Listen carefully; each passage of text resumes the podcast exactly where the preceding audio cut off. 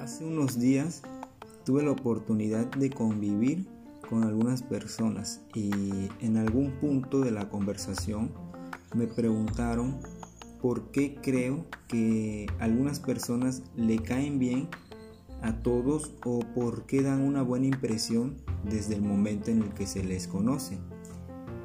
Si es una habilidad o un don con el cual algunos nacen y por qué a otros se les dificulta entablar una relación con otras personas. A lo que les respondí que todo se trata de relaciones interpersonales. Y ese es el tema que el día de hoy vamos a abordar.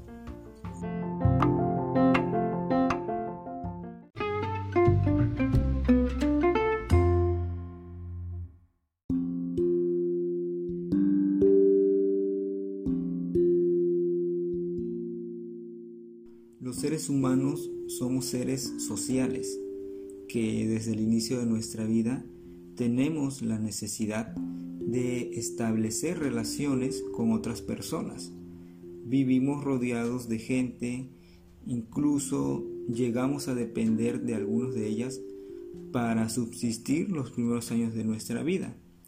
Estas relaciones cercanas y directas son llamadas relaciones interpersonales. Sin embargo, a lo largo de nuestra existencia, mm, vamos a ir generando algunas otras relaciones, las cuales son superficiales y pasajeras, aquellas que, vaya, solo cumplen una función en nuestra vida.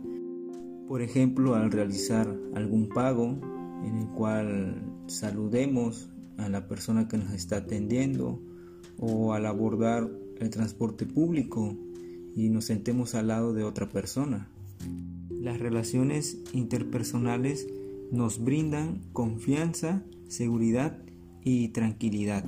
Estas están representadas por nuestra familia, amigos, pareja, compañeros de estudio, compañeros de trabajo, aquellos con los que interactuamos a diario y de forma cercana. ¿Qué tanto impacto tendrán estas relaciones en nuestra vida? Depende de nosotros y la importancia que le demos a cada una de ellas. La interacción humana forma parte de un proceso de socialización. La socialización es el desarrollo por medio del cual el ser humano aprende los elementos socioculturales de su entorno y los integra a su personalidad los hace suyos. Esto inicia en el seno familiar, donde aprendemos desde situaciones sencillas hasta complejas, adopción de usos y costumbres, normas que nos permiten desarrollar distintas formas de interactuar con otros para crear comunidades y sociedades, permitiendo que cada individuo, cada uno de nosotros, descubra y desarrolle sus potencialidades.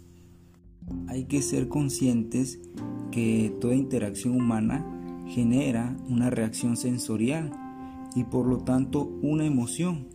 El contacto con otras personas implica establecer una relación en la que cada uno coopera con una parte de sí mismo, desde sus ideas, puntos de vista, sueños y valores hasta sus proyectos de vida.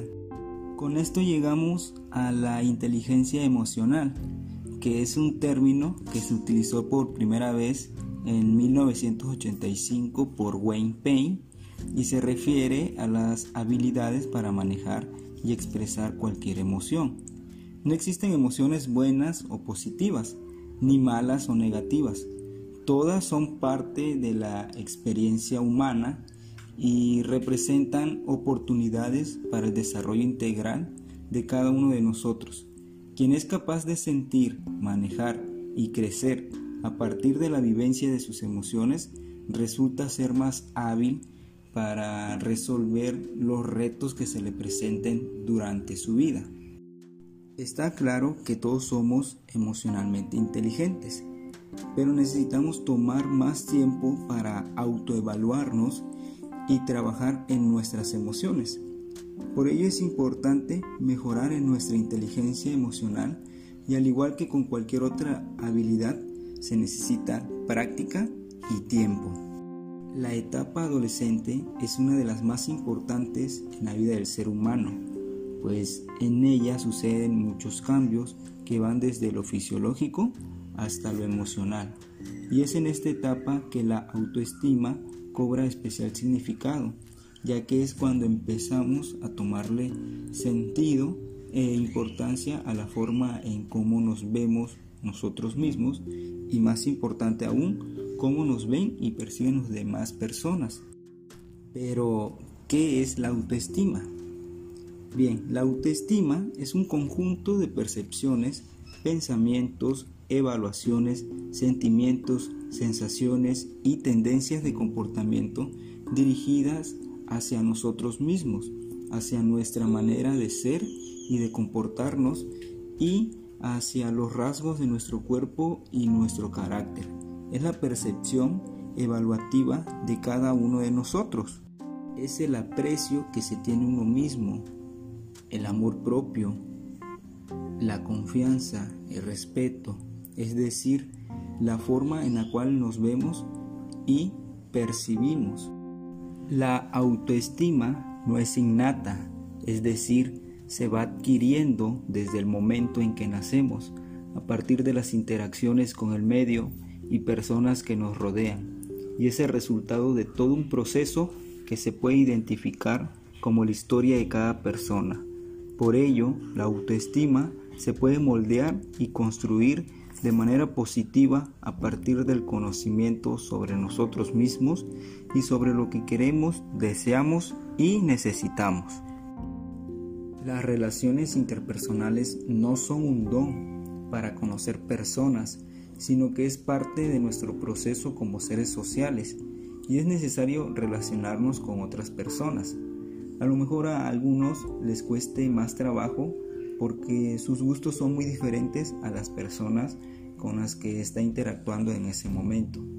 Pero aún así, estar en contacto con otros es inevitable e incluso en algunas ocasiones ni lo percibimos como tal. Es un saludo, es una despedida, es decir, salud a un estornudo. Es una actividad que se realiza constantemente y será permanente en nuestra vida.